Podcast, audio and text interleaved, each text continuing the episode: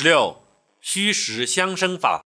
虚与实是一组矛盾，这组矛盾如果处理好了，就会协调统一，相辅相成。运用这一规律起名字，就是虚实相生法。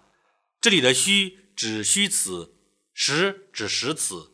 虚实相生，就是虚词和实词巧妙配合所产生的富有表现力的美好效果。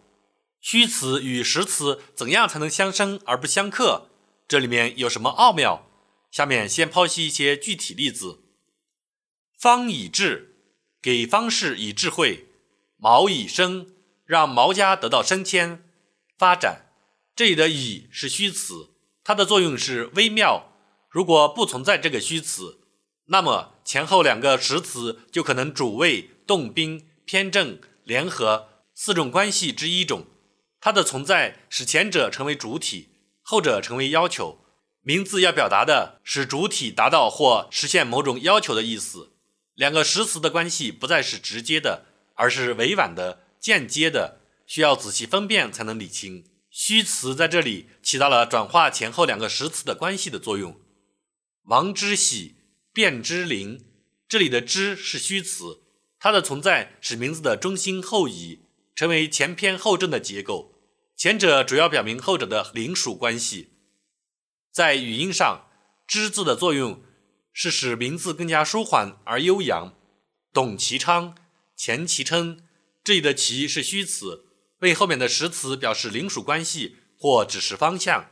其昌即他的昌盛，其琛即那些珠宝，然后再共同说明前边的实词。董其昌，懂得他昌盛的道理或规律。钱其称财源就在那些珠宝之中。这里的“其”字既要瞻前又要顾后，是两个实词连接的纽带，作用是很重要的。冯乃超、张乃器，这里的“乃”是虚词，“超”“器”是后果。冯某立志超越前人，张氏决定成就大器，完成大事业。“乃”字的这个作用，任何一个实词都不能替代。罗亦农、郑亦秋，这里“亦”是虚词，有承前启后的作用，意思是你怎么样，我也怎么样，有种亲切感。亦农表示我与你同行，都是务农的；亦秋表示我与你同时生，都是在丰收的秋季诞生的。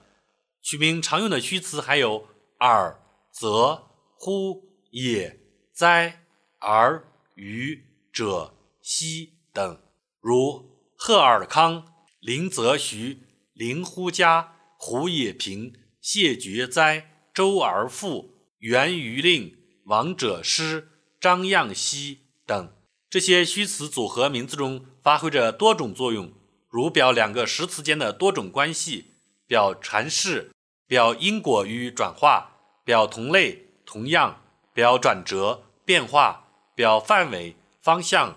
表状况、状态，表多种语气。虚词与实词的组合，丰富了实词的内涵，充实了虚词的内容，实现了优势互补，达到了相得益彰的目的，并且使名字在语气上、语音上、结构上都更加活泼、优美而富于变化。这就从总体上提高了名字的功能与表现力。虚实相生取名法的威力和优越性。在这里得到了充分的表现。虚词属于文言的范畴，运用虚词相生取名法，应尽量做通俗些，避免出现晦涩难懂的现象。风水开运、姓名开运、手机号码开运，就在无为子开运堂。微信号：七五九三幺三五幺。